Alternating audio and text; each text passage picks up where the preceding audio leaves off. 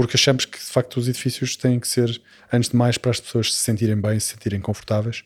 Uh, também se devem sentir surpreendidas, uh, mas uh, é fundamental que se sintam confortáveis.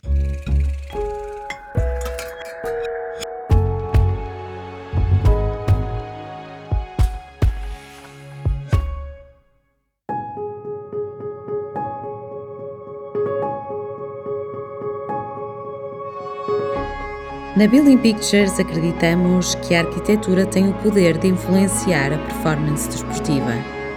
E este é o nosso podcast, No País dos Arquitetos, um território onde as conversas da arquitetura são uma oportunidade para conhecermos os arquitetos, os projetos e as histórias por detrás da arquitetura portuguesa de referência. O meu nome é Sara Nunes e hoje vamos estar à conversa com o arquiteto Tomás Salgado, do Ateliê Risco, sobre a cidade do futebol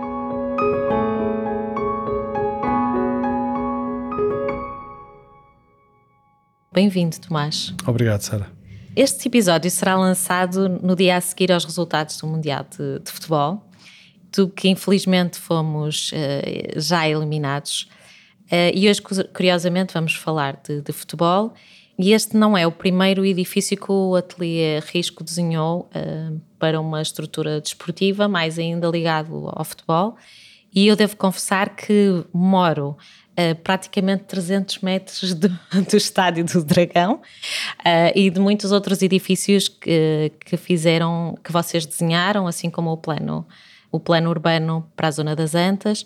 E com esta uh, experiência a fazer edifícios ligados ao desporto e edifícios ligados ao futebol, primeiro perguntava-lhe se gosta de futebol, Tomás. Gosto de futebol, não sou, não sou fanático, sou um benfiquista razoavelmente devoto mas eh, em alguns momentos um pouco distante. Foi difícil para um benfiquista de voto fazer o estádio do Dragão? Não, não foi nada. Não foi nada difícil porque fomos super bem tratados.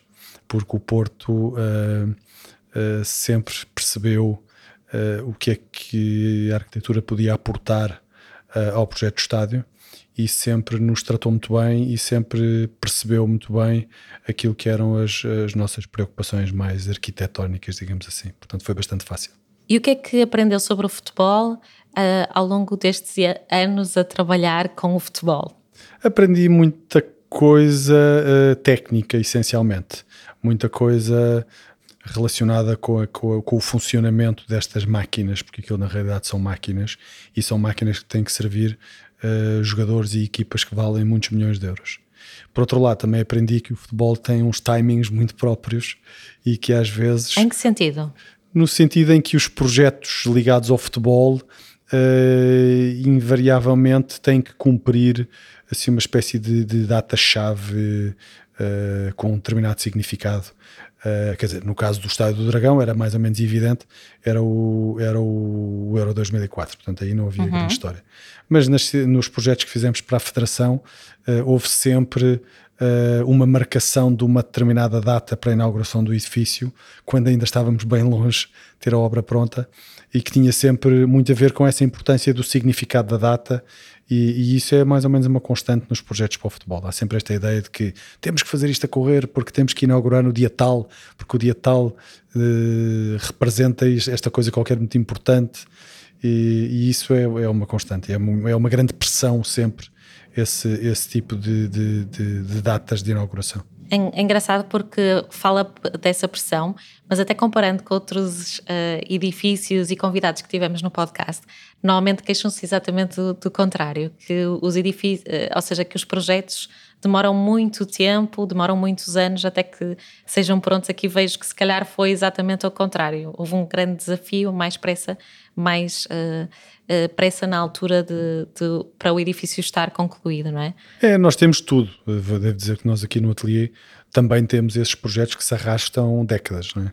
Agora, agora mesmo estamos a, estamos a acompanhar uma obra que eu lhe referi antes desta conversa, no Convento Beato. Foi um projeto que começámos em 2008 e, portanto, estamos em 2022 e a obra, 2023 e a obra não está pronta. Isso já e, faz parte da vossa vida? Já, sim, mas portanto eu acho que a nossa vida tem estas duas situações. De facto, temos os projetos. Essas duas velocidades. Essas duas velocidades, é isso mesmo. E agora que falava em datas, uma coisa que eu achei muito curiosa uh, na minha pesquisa, espero que esteja correta, mas o Tomás vai me corrigir se eu não estiver correta, é que o edifício inaugurou antes uh, de começar o Euro 2016, ou seja, eles puderam estagiar uh, na cidade do futebol antes de irem para o Euro 2016 que Portugal ganhou, é verdade? É verdade, e essa era, essa era exatamente a grande pressão que existia quando fizemos o projeto do edifício, é que tinha que estar aberto e a obra tinha que estar terminada nessa data para se fazer esse estágio. Não podia, não podia atrasar três meses, um mês que fosse de atraso, comprometia o objetivo de, do estágio da seleção. E, portanto, não, não houve folga nenhuma, foi uma, uma correria do primeiro ao último minuto o Tomás sente-se responsável por eh, a equipa portuguesa ter ganho, ou seja, será que a arquitetura teve também impacto na performance do, dos jogadores? A arquitetura pode ter eh, impacto na performance desportiva? Eu acho que sim, eh, mas acho que é integrada numa, numa questão muito mais vasta, ou seja, eu acho que é fácil perceber quando se olha para os últimos 15 anos do futebol português, percebe-se uma enorme evolução que houve em termos de, de, estruturas de gestão, não é? Quer dizer, se visitarmos, por exemplo, hoje em dia o centro de estágio do Benfica, eu, nós, nós, eu fui lá há pouco tempo por causa de um projeto que temos a possibilidade, talvez, de vir a fazer no Brasil, que tem a ver com as, uh, um centro de treino para as camadas jovens de um clube e portanto estive a visitar o centro de estágio do Benfica e fiquei muito impressionado com a conversa que tive com uh, psicólogos, nutricionistas, uh, professores, treinadores. Portanto, houve esse salto enorme e na federação em concreto. Quer dizer, se nós nos lembrarmos o que era a federação quando estava ali no Largo do Rato, ou ainda antes, na Praça da Alegria, num edifício decrépito, com estruturas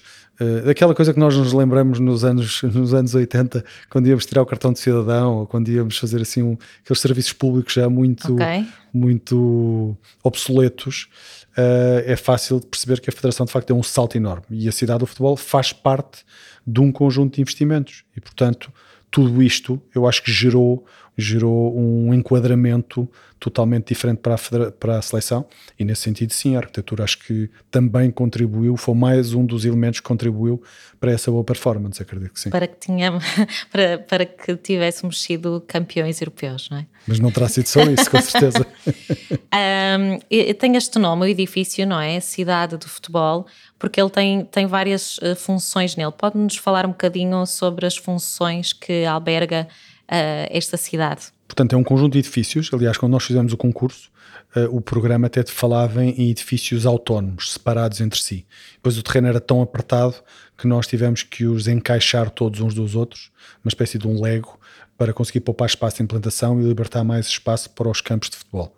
Mas tem um edifício que é o centro logístico, que é o edifício, diria, menos interessante do ponto de vista arquitetónico, porque no fundo é um conjunto de armazéns, onde se trata das botas de futebol, dos equipamentos, da preparação das malas de viagem Ai, antes das. É, antes, de, antes, por exemplo, antes de uma viagem da, da, seleção, há um grupo de pessoas que está nos armazéns grandes a fazer as malas todas, com os equipamentos, com os fatos de treino, com os blazers, com as gravatas, com os, com os sapatos, com as chuteiras, e as chuteiras são personalizadas jogador a jogador, com os números certos, com aquela coisa toda. Não é? Uh, depois há também uma acumulação enorme de equipamentos das várias seleções, porque não estamos a falar de um edifício para a seleção A, estamos a falar de um edifício para. Se não me engano, tal seleções? São, não, eu acho que são 14 ou 16, okay. assim, porque mete os vários escalões de futebol masculino, o futebol feminino, o futsal, o futebol de praia, portanto, são muitas seleções, tudo aquilo gera uma quantidade enorme de equipamentos que depois têm que ser uh, acumulados, uh, armazenados, às vezes oferecidos, outras vezes destruídos, portanto, ao centro, portanto este é, isto é o centro logístico, mais as lavandarias e as zonas de secar a roupa e por aí fora. Depois tem uma zona que é o, a administração da federação, portanto, onde estão, são dois pisos de escritórios, onde trabalha os recursos humanos, o marketing, a, a direção financeira, a, a, presidência, portanto, todos os serviços de gestão da federação.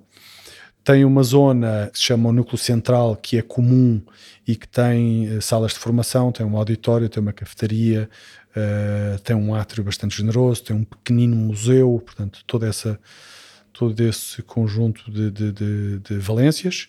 Um, e depois o que é tem, tem a zona dos museu? jogadores. Já agora tinha Tem algumas taças. Não é uma coisa particularmente interessante, porque a Federação Portuguesa, as, as seleções portuguesas não têm muitos troféus. Portanto, não é, não é uma coisa muito Para interessante. já, não é? Para, Para já, já. exatamente. Mas não vai ser este ano. Ah, e depois tem ah, toda a parte dos jogadores, que é a parte mais importante, que é a parte onde estão os balneários, os ginásios, a fisioterapia, a piscina, portanto, tudo aquilo que, que é o espaço de trabalho dos jogadores no dia a dia quando estão a treinar para, para a seleção. E, portanto, e era preciso encontrar um- uma articulação entre estas partes que permitisse preservar o sossego dos jogadores porque não era possível ter os jogadores sempre a cruzarem-se com pessoas externas aos treinos da seleção. Portanto, há todo ali um trabalho, um bocadinho como nos hospitais, de segregar circuitos, não é? que é ter a certeza que uns entram por aqui, os, outros- os outros entram por ali, cruzam-se, mas não se cruzam no mesmo nível, que é para uma pessoa não ver a outra. Portanto, há todo esse trabalho de, de segregação. Portanto, essas são as peças principais do edifício. Até porque há uma altura nos estágios que, por um lado, nós podemos assistir, mas há outras alturas que não podemos assistir aos jogos, não é? Há uma altura que, que a imprensa pode também eh, ir assistir, mas nas outras alturas que, que a imprensa eh, não pode entrar, não é? Tem estes momentos de, por um lado, o edifício tem este caráter mais público e depois, ao mesmo tempo, tem este caráter privado que eu imagino que isso também fez parte do desafio da arquitetura. É exatamente isso, era essa dificuldade em conseguir conciliar esses vários eh, níveis de utilização, digamos assim. Outra coisa interessante que ainda não falámos aqui foi que isto também tem uma série de, de campos. Gostava eh, que o Tomás me contasse como é que os campos de treino se articulam com, com estes edifícios e estas funções. Portanto, são três campos e meio. O meio campo é um campo para treino específico de, de- de guarda-redes, uh, dos quais um campo tem que ter, tinha que ter uma bancada para, com cerca de 150 lugares para espectadores, porque há sempre alguns momentos em que, em que há uns convidados para alguns eh, jogos de treino que são importantes. E o grande desafio ali foi encaixar aqueles campos de futebol num terreno que não era nada fácil para meter campos de futebol, porque o terreno tinha um desnível de uma extremidade à outra de cerca de 12 metros e isso implicava fazer uma série de terraplanagens e uma série de, de muros de suporte. Sim, e, portanto, convinha que os campos não fossem inclinados. não é? às vezes dava jeito, como a Rocks, como a Rocks tinha dado jeito que o campo fosse mas inclinado. inclinado para a baliza deles, não é? Exatamente.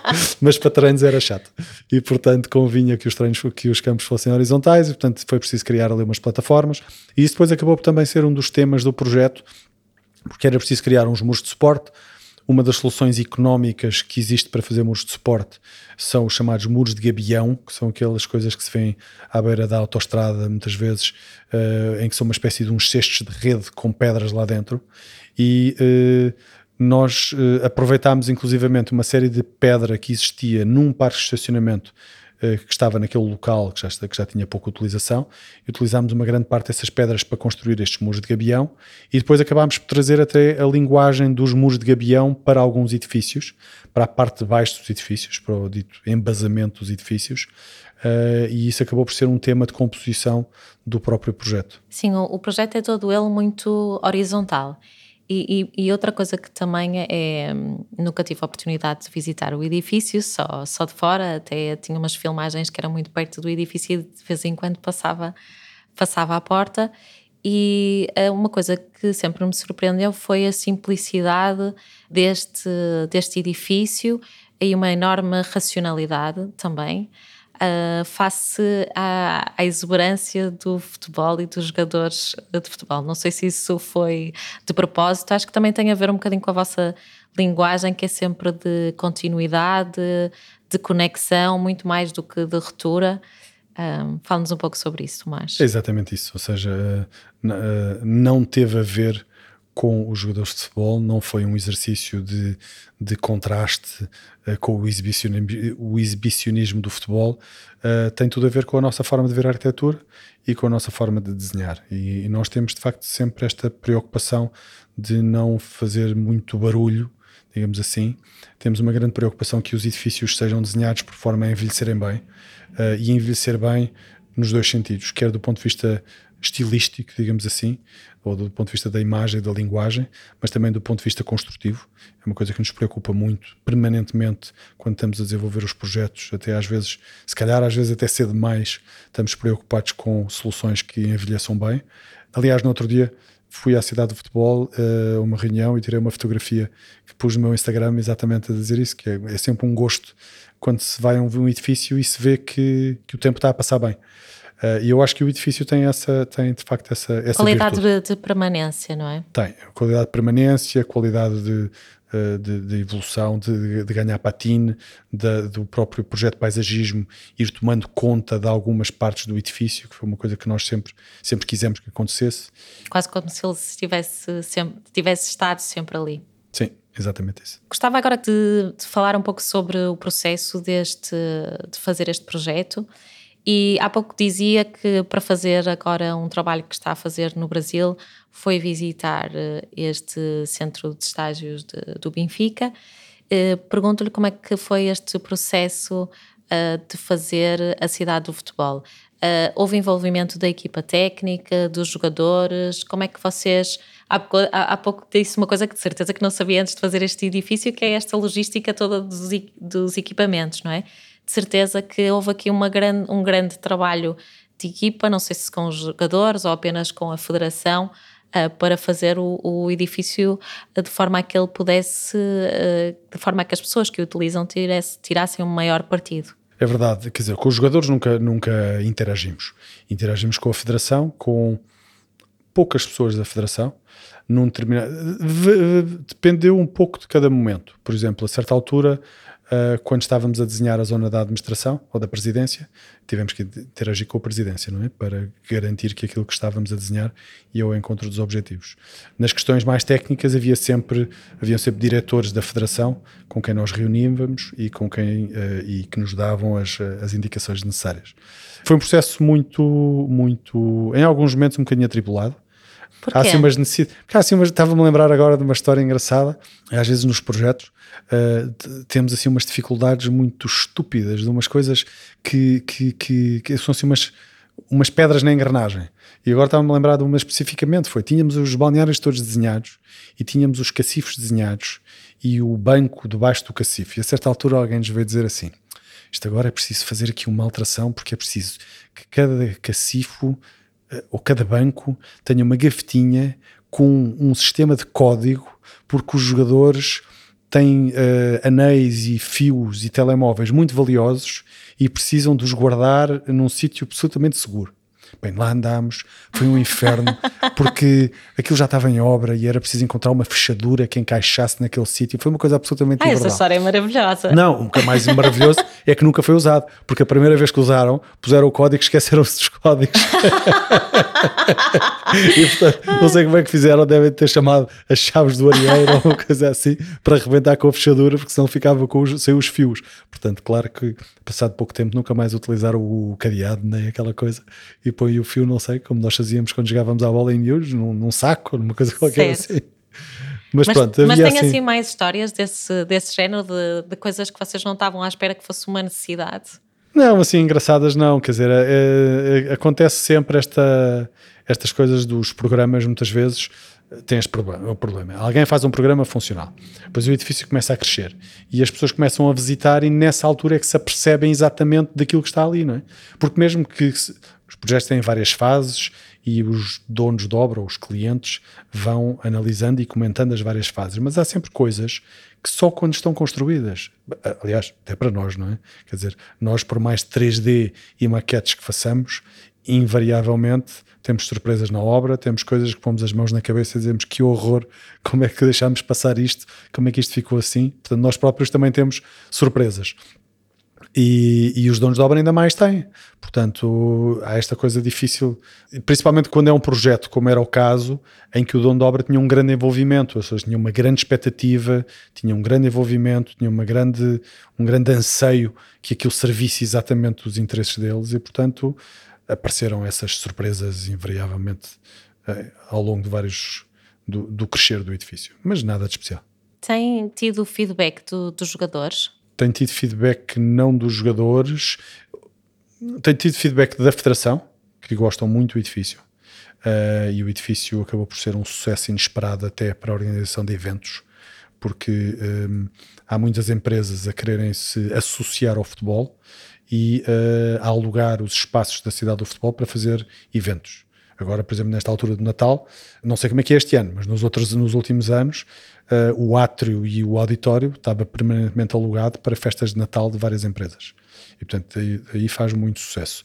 Dos jogadores, eu acho que sim, uh, ao ponto de, depois do edifício ter sido inaugurado, nos terem pedido para desenhar uma, uma estrutura hoteleira, portanto, uma zona tipo hotel, com quartos e zonas de estar, porque os jogadores Inicialmente a ideia era que não houvesse alojamento, porque dizia a Federação há muitos hotéis na zona e, portanto, os jogadores irão para hotéis, mas à medida que os jogadores começaram a utilizar aquela, aquela infraestrutura, começaram a achar que, que era muito melhor ficar ali e que era uma chatice terem que entrar na caminhonete ao fim da tarde e ir para um hotel e entrar no hotel e depois no hotel há pessoas à porta a pedir autógrafos e por aí fora e portanto eu acho que deve ter sido isso que motivou depois fazermos aquela ampliação. Eu não resisto a perguntar a Tomás qual é a opinião do Cristiano Ronaldo. Não sabe qual é a opinião dele sobre a cidade do futebol? Não sei, não faço ideia.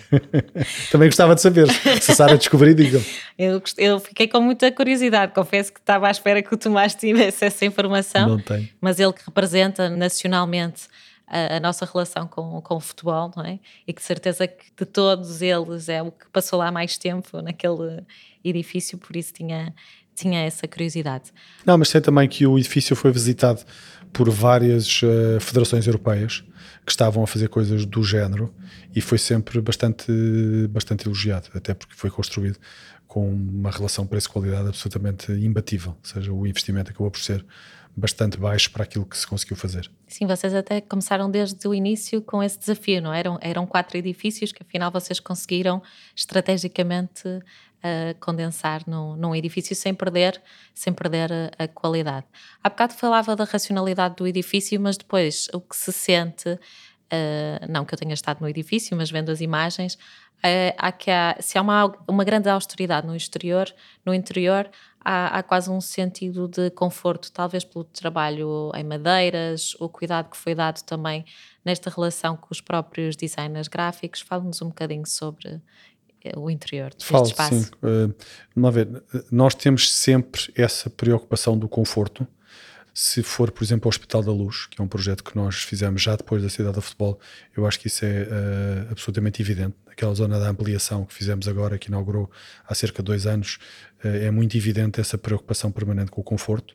Uh, e isso é uma coisa que é transversal a todos os nossos projetos. Uh, porque achamos que de facto os edifícios têm que ser, antes de mais, para as pessoas se sentirem bem, se sentirem confortáveis. Uh, também se devem sentir surpreendidas, uh, mas é fundamental que se sintam confortáveis. Pelo menos é assim que nós vimos a arquitetura e, e acho que nem toda a gente vê a arquitetura da mesma forma. Seguramente há colegas nossos que têm obras que nós muito admiramos, mas que não têm isso como preocupação. no caso da cidade do futebol, há ali dois layers no interior, quer dizer, há um trabalho que uh, foi totalmente desenvolvido uh, por nós uh, logo de início, que tem a ver com a escolha dos acabamentos dos vários espaços, com muita madeira, com umas pedras de, uns, de, umas cores creme, com, com, com umas alcatifas também com os tons bastante confortáveis, mas depois a certa altura no meio do processo, uh, entrou na equipa uh, um, um, conjunto de designers com quem nós gostamos muito de trabalhar, que é a P06 e em particular o Nuno Guzmão, uh, que introduziu um layer adicional ao projeto que eu acho que foi absolutamente fundamental para o sucesso. E esse layer uh, adicional um, tem várias componentes. Por um lado, tem a componente gráfica e de sinalização, em que, uh, em que a P06 desenvolveu todo um conjunto de, de, de aplicações com uma fonte própria desenhada a partir dos números de antigas camisolas de futebol ah, uh, e aplicações através de símbolos uh, de Portugal que dificilmente, antes, daquele, antes dele nos fazer aquela proposta, nós imaginaríamos aplicados de uma forma contemporânea. Por exemplo, o escudo da equipa das quinas. Quer dizer, é um desenho, uma coisa de heráldica praticamente, muito datada e que nós teríamos muita dificuldade em imaginar aquilo uh, aplicado numa arquitetura contemporânea. Mas de facto o Nuno conseguiu dar, e a P06 conseguiu dar uma, uma volta àqueles símbolos e aplicá-los na arquitetura de uma forma absolutamente extraordinária. Mesmo as cores, a combinação entre o vermelho e o, e o, e o verde não é evidente. Uh, não é uma coisa que, que, você ou eu saímos de casa com uma roupa parte de cima verde, a parte de baixo vermelha ou vice-versa. É uma coisa assim um bocado difícil. E eles conseguiram pegar no vermelho e no verde e aplicar também essas duas cores de uma forma que eu acho que foi absolutamente brilhante. Uh, e isso contribuiu muito para que o edifício comunique de uma forma muito fácil, uh, mas não simplista, com quem o visita. Eu acho que isso foi um dos grandes sucessos desta, deste projeto. Falámos da cidade do futebol, mas o Tomás, e assim como o, o Ateliê Risco, têm trabalhado muito sobre projetos de grande dimensão, de caráter urbano, estudado muito e trabalhado muito sobre cidades, sobre a questão de fazer cidades. E, e, e uma vez que trabalhou, tem trabalhado tanto sobre isso, perguntava-lhe o que é que acha que faltam, falta nas, nas nossas cidades. Ui! Podíamos ficar aqui. Isto é uma pergunta agora para meia hora, Tomás. Podíamos ficar várias horas. Não, temos, falta muita coisa. Uh, embora Lisboa tenha tido uma evolução que eu acho que foi bastante significativa nos últimos anos ao nível do espaço público, um, continua a haver uh, problemas graves de mobilidade. Eu acho que em Lisboa continua a haver uma falta de investimento em transporte público que é muito, muito necessária, uh, de habitação Uh, e acho que fazem muita falta alguns projetos de iniciativa pública, ou pelo menos com um arranque público, digamos assim, não tem que ser integralmente públicos, uh, na área metropolitana de Lisboa, para conseguir não só criar mais áreas de habitação qualificada, porque todos já percebemos que o centro de Lisboa está a atingir valores absolutamente estratosféricos.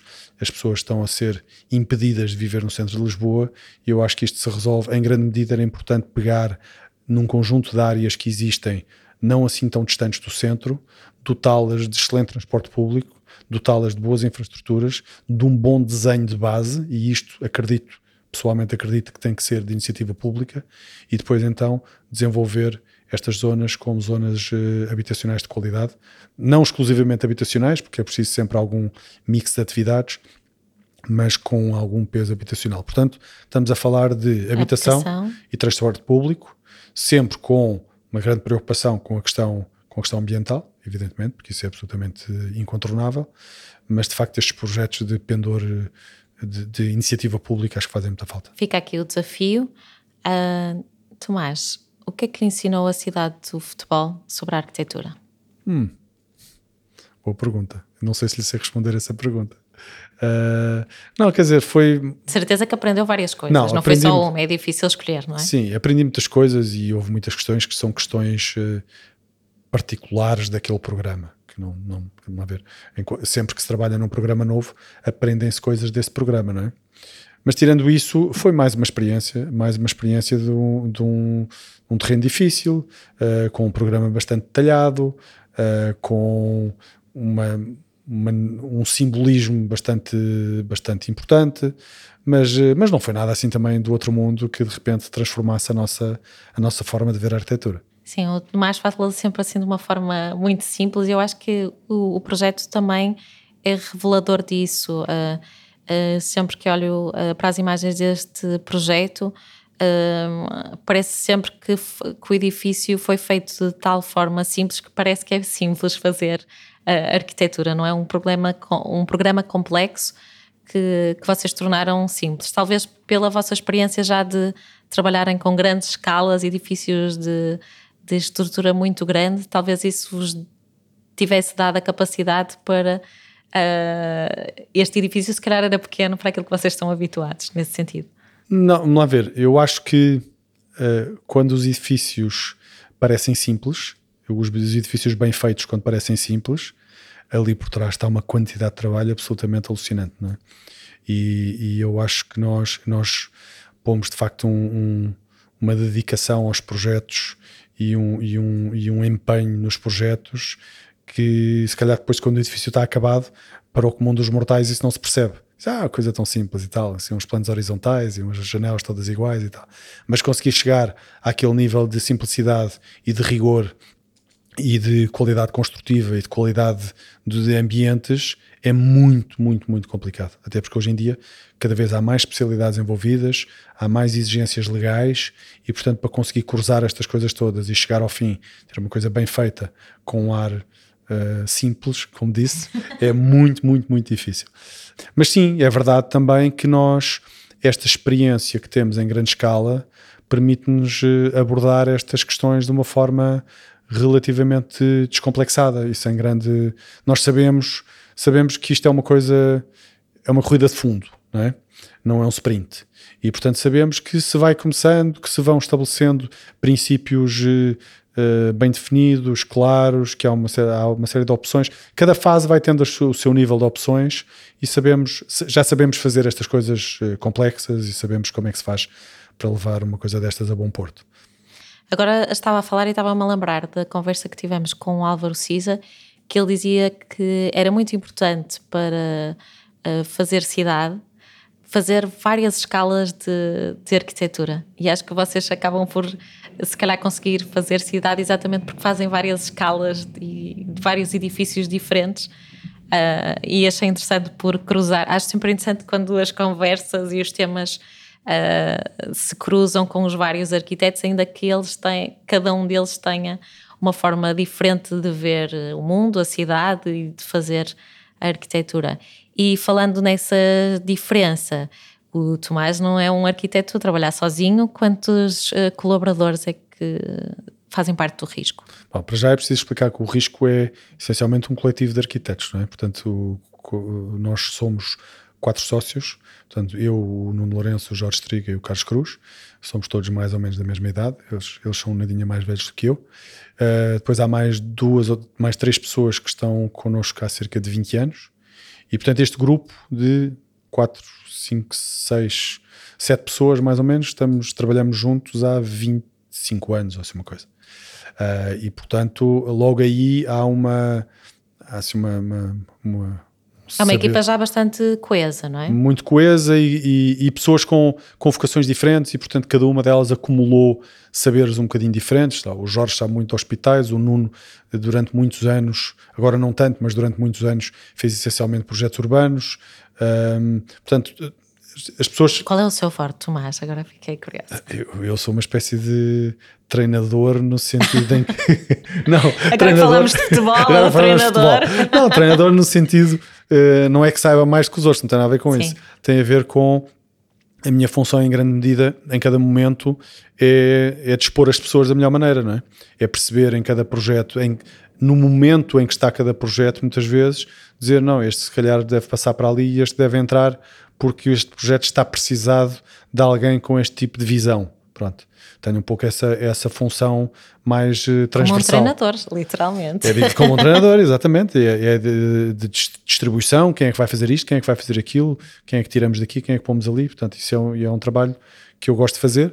Uh, e, mas depois consigo, e nos últimos anos tenho conseguido uh, bastante, também às vezes agarrar uma parte de um projeto ou agarrar um projeto e conseguir dedicar-me uh, e desenhar, porque é uma coisa que me, se me tirarem completamente essa função de desenho, eu fico bastante deprimido, confesso. Portanto, tem que ter este, tem que ter sempre a componente de, de, de, de coordenação, mas simultaneamente ter alguma componente de desenho, porque senão fico, fico meio a fundir da cabeça. Mas falava mais desse núcleo, mas depois o ateliê é um bocadinho maior do que isso. Entretanto, foi crescendo, não é? Ao longo dos anos. É, nós tivemos, eh, isto é como tudo, é? Nós temos que ir encolhendo e alargando um bocadinho à medida das necessidades. Neste momento somos 32, ou assim uma coisa, portanto crescemos, o ano passado crescemos um bocadinho, neste momento somos 32 pessoas e portanto como lhe dizia, são essas uh, 6, 7 pessoas mais velhas uh, e depois um nível intermédio e um nível mais, uh, mais jovem. Tomás, muito obrigada por esta partilha e por, pelas histórias que, que nos contou. Eu confesso que tenho muita curiosidade em, em visitar o edifício. Espero que depois deste episódio tenha essa oportunidade e espero que continuem com esta vontade não só de fazer eh, edifícios, mas com essa vontade que eu acho que é muito vossa de, de fazer cidade, de pensar cidade e pensar a cidade a sério nas várias vertentes que, que que são as suas necessidades, as necessidades da cidade, Uh, e por terem esta sim, simplicidade de não querer, mais do que querer criar rupturas, querer criar ligações uh, dentro da própria cidade. Obrigado, Sara. Até à próxima. O podcast No País dos Arquitetos lançou um póster para levar a arquitetura portuguesa mais longe. Visitem a nossa loja em www.buildingpictures.pt. Se gostaram deste episódio, venham descobrir mais sobre este projeto no público e na ArcDaily. Partilhem e subscrevam e ouçam outras conversas no Spotify e na Apple Podcasts. Deixem a vossa classificação e ajudem-nos a divulgar a arquitetura portuguesa. Os temas musicais são da autoria de Bruno Ferreira e Diogo Chaves. Sonoplastia é de Diogo Chaves. Até para a semana!